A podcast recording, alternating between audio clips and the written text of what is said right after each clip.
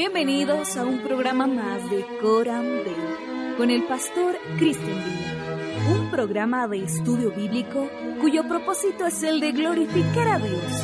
Continúe en sintonía de Coram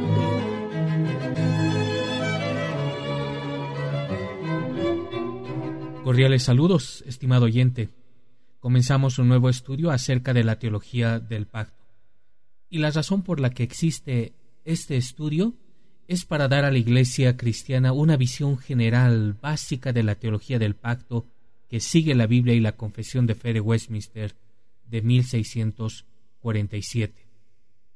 La teología del pacto lidia con la manera en que Dios se glorifica a sí mismo en su obra para salvar a los pecadores a través de Jesucristo, en un marco de una relación de pacto.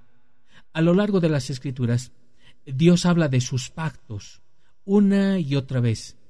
El estudiante de las escrituras, el estudiante cuidadoso ahora, debe tomar el tiempo para comprender correctamente cómo funcionan estos pactos, cómo se relacionan entre sí y cómo se cumplen en Jesucristo.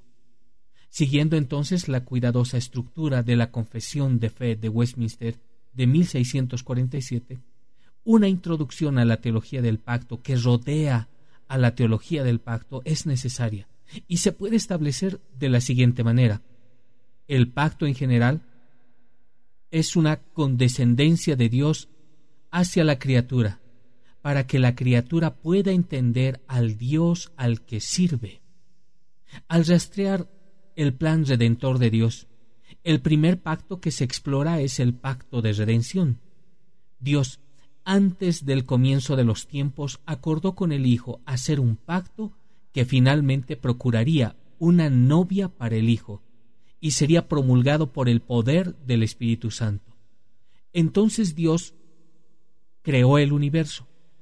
El primer pacto hecho con el hombre fue un pacto de obras, algunas veces llamado también el pacto de vida.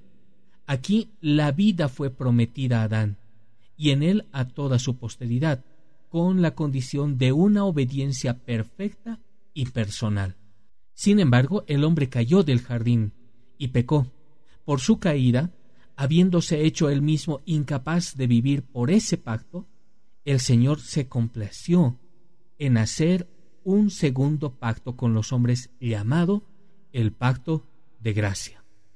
Aquí Dios ofrece gratuitamente a los pecadores la vida y la salvación por medio de Jesucristo, requiriendo de ellos la fe en Él, para que puedan ser salvos y prometiendo dar a todos los que están ordenados a la vida eterna su Espíritu Santo, para hacerlos dispuestos y capaces de creer.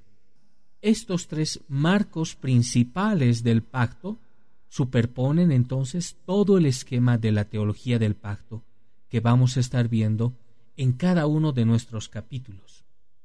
El pacto de gracia se divide en varios pactos o administraciones más pequeñas que se ocupan de la revelación progresiva, es decir, la manera en que Dios desarrolla su plan redentor a través de la historia del tiempo con los hombres en diversas circunstancias.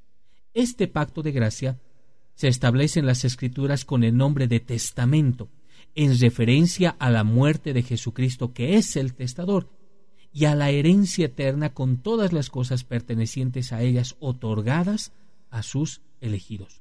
Por ejemplo, este pacto de gracia fue administrado de manera diferente en el tiempo de la ley y bajo Moisés, y en el tiempo del Evangelio. Bajo la ley se administraba mediante promesas, mediante profecías, sacrificios, la circuncisión, el cordero pascual y otros tipos de ordenanzas entregadas al pueblo de los judíos. Todo esto fue en espera ansiosa de la venida de Cristo. Durante los tiempos del Antiguo Testamento, la operación del Espíritu Santo ciertamente edificó e instruyó a los elegidos en la fe del Mesías, ese Mesías prometido, por quien obtuvieron la remisión total de los pecados, la salvación eterna. Es por eso que esta porción de la historia de la redención se llama el Antiguo Testamento. Bajo el Evangelio, cuando Cristo, la sustancia, se manifestó al mundo en el tiempo, se vio claramente la plenitud de la redención de Dios. La salvación del pueblo de Dios se conoce ahora como el cumplimiento del pacto de gracia o nuevo pacto, en contraste con el antiguo pacto del tiempo mosaico. Las ordenanzas en las que se dispensa este nuevo pacto son la predicación de la palabra y la administración de los sacramentos, es decir, del bautismo y la cena del Señor. Aunque hay menos ordenanzas o sacramentos que en el Antiguo Testamento, y aunque se administra con más sencillez en el Nuevo Testamento y menos gloria, esa gloria exterior como estaba en el Antiguo Testamento, sin embargo, en ellos el pacto de gracia se manifiesta con más plenitud, con más evidencia y poder espiritual para todas las naciones, tanto judíos como gentiles. Se llama entonces el Nuevo Testamento por esta razón.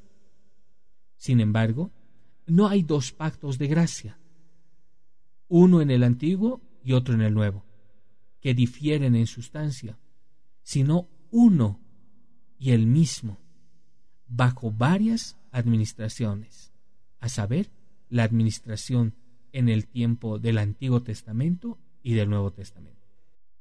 Con esta breve descripción en mente, este estudio acerca de la teología del pacto pretende entonces exponer los detalles de la teología del pacto desde el punto de vista de las escrituras y vamos a estar viendo paso a paso, gradualmente. Le animamos, estimado oyente, a que nos pueda seguir los próximos capítulos para que sigamos viendo acerca de la teología del pacto. Que Dios te bendiga. Muchas gracias por tu sintonía. Llegamos al final de otro estudio de Coram Deo. Esperamos en el Señor que el estudio haya contribuido a su crecimiento espiritual. Hasta pronto.